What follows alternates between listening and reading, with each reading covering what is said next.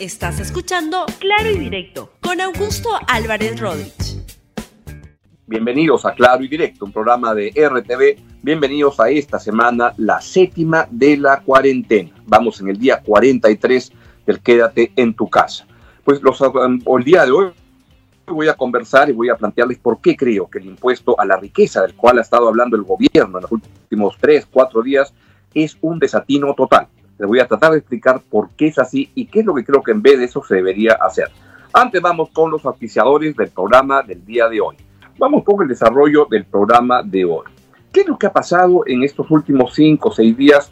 Hay un tema de la epidemia, que sin duda es el que consiste en la mayor importancia, pero también está el tema económico que genera mucho, mucho interés y mucha preocupación, porque la gente está muy preocupada, comprensiblemente, de lo que puede implicar todo esto en la pérdida de recursos familiares y en la posibilidad de la quiebra de las empresas, lo cual puede perfilar una de las crisis económicas más grandes, más importantes, más dañinas que hayamos visto en el país en mucho, mucho tiempo. ¿Acaso después de la guerra con Chile en los años 1879 y los años previos y los años que continuaron luego de la, de la guerra?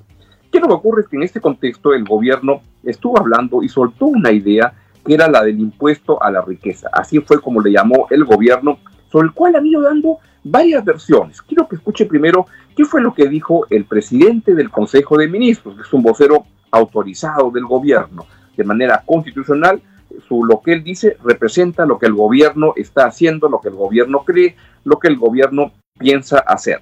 Y lo que él dijo es que estaban preparando este impuesto y escúchenlo y luego voy a comentar sobre lo que él dijo.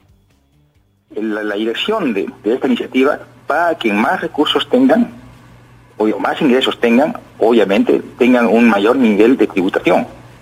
Entiendo. ¿Y quiénes eh, serían para el gobierno quienes más? Es decir, hay, un, hay una cifra que sirva como base para decir esta persona va a pagar más impuestos que la otra o esta empresa ganó tanto y va a pagar más impuestos que la otra? Eh, no, estamos, estamos en pleno procesamiento y más o menos la perspectiva se direcciona a una recaudación de alrededor de 300 millones mensuales. Y obviamente va a tener un carácter excepcional con cierta temporalidad. O sea, no va a ser una grabación permanente. Permanente. ¿Por cuánto tiempo sería la grabación? Mire, a ver, en principio la, perspectiva es eh, todo este proceso en el cual estamos inmersos eh, de la enfermedad coronavirus. Obviamente la proyección podría ser hasta diciembre de este año. En principio, eh, tanto del sector público como del sector privado, y obviamente es de conocimiento público ello, hay ciudadanos que tienen un ingreso bastante importante y esta afectación está dirigida a quienes más recursos o ingresos tienen.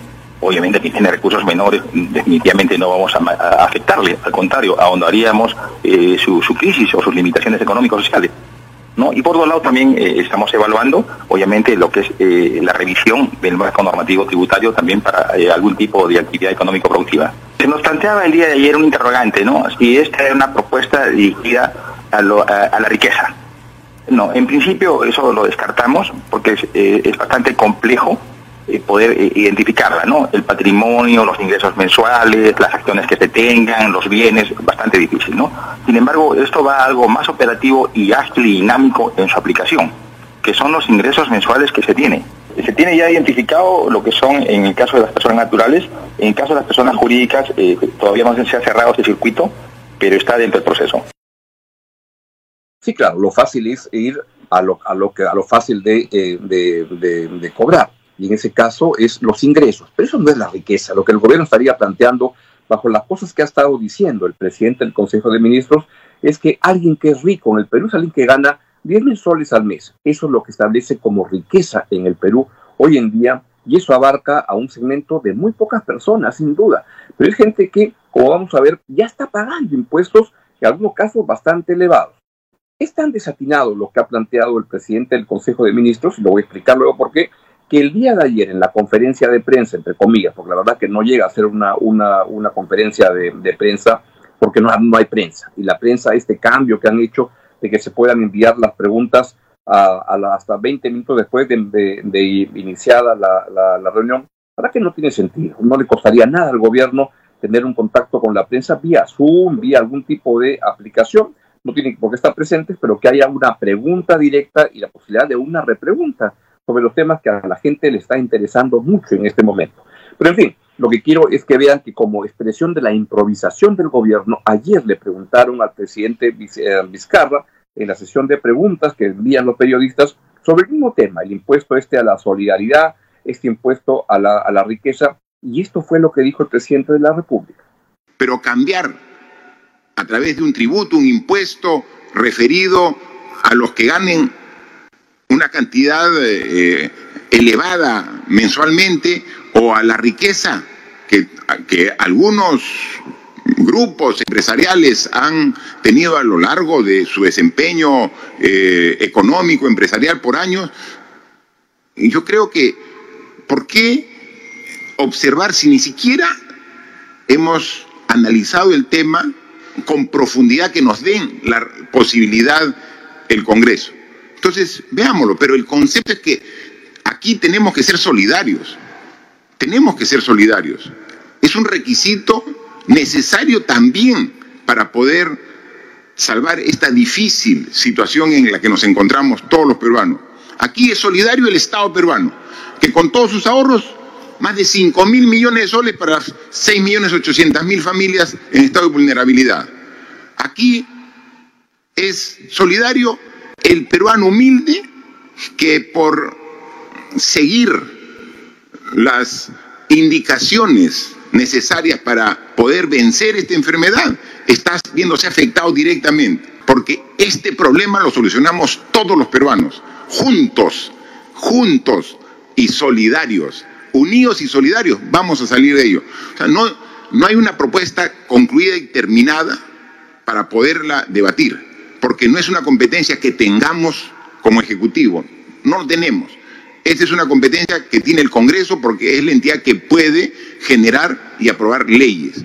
Entonces, eh, lo que vamos recién a pedir es, dame esa competencia para hacer el planteamiento. Pero el concepto es Perú solidario, juntos podemos salir adelante. Y si ese concepto no lo tenemos después de esta terrible enfermedad que nos afecta a todos los peruanos, creo que poco hemos aprendido de esta situación crítica que estamos viviendo en carne propia todos los seres humanos. Hace muy bien el presidente Vizcarra en recordar la importancia de la solidaridad en un contexto como este.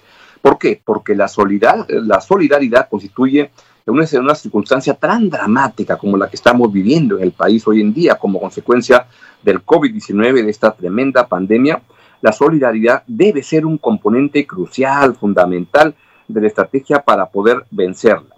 Lo que me preocupa es que la solidaridad se use algunas veces como biombo, como camuflaje para financiar populismo, para financiar popularidad presidencial en una competencia que le ha planteado el Congreso de la República y que todo esto se camufle alrededor de esto que se le viene llamando el impuesto a la riqueza. Lo que ha dicho el Premier a Vicente Ceballos apunta en esa dirección, pero lo que ocurre es que el presidente de la República se ha dado cuenta que es tan desatinado este, este, este impuesto que estarían creando, mal llamado a la, a, la, a la riqueza, que apuntaría a los ingresos, que le ha dado como enfriar la cosa y lo que refleja en todo caso es una improvisación muy grande en el gobierno. Y quiero explicarles por qué. Primero, como está planteado este impuesto supuestamente mal llamado, digo, a la riqueza, es un absurdo. No sería un impuesto al patrimonio, que es a lo que iría a la riqueza, sino a la renta. Y ya hoy en día las tasas de impuesto a la renta llegan hasta 30% en algunos casos. Lo que el gobierno ah, estaría pensando, o es lo que, lo que dijo el señor Vizcarra, es que alguien rico en el Perú sería alguien que gana 10 mil soles al mes.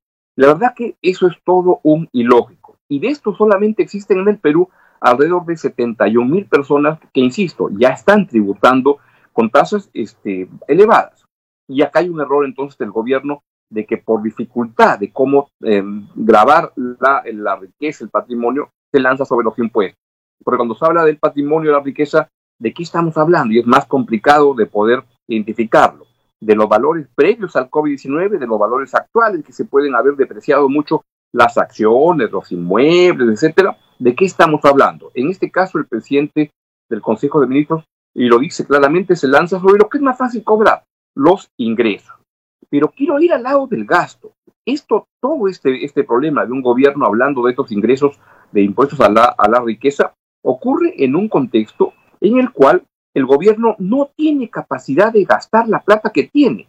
Hoy en día el gobierno no tiene un problema de ingresos, lo que tiene es capacidad de gestión y de eficiencia para poder gastar los recursos que tiene.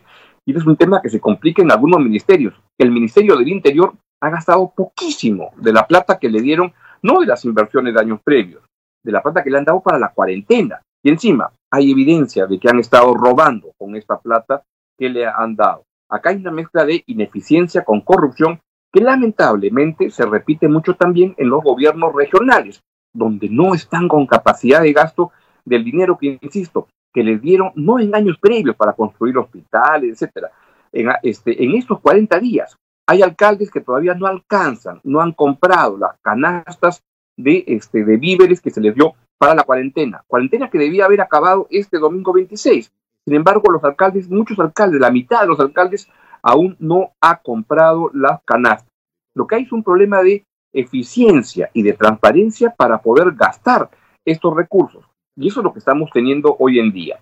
Porque me, pregunto, con estos ingresos de este, este impuesto supuestamente a la riqueza, pero que no es a la riqueza, es a los ingresos, es un aumento del impuesto a la renta para un sector específico, ¿Se van acaso a comprar más ventiladores, más mascarillas? ¿Es eso para lo que están pidiendo la plata? ¿Van a atender mejor a la policía, que ha estado tan desatendida y vemos los casos dramáticos, cómo han proliferado este, las enfermedades y las muertes? Veía ayer el caso de dos gemelos policías que a, uno lo ha afectado y al otro lo ha, lo ha matado. Es tremendo, es gravísimo lo que está sucediendo con la policía. Pero eso es un poco, es falta de, de dinero, no, esto es falta de capacidad de gestión, de transparencia.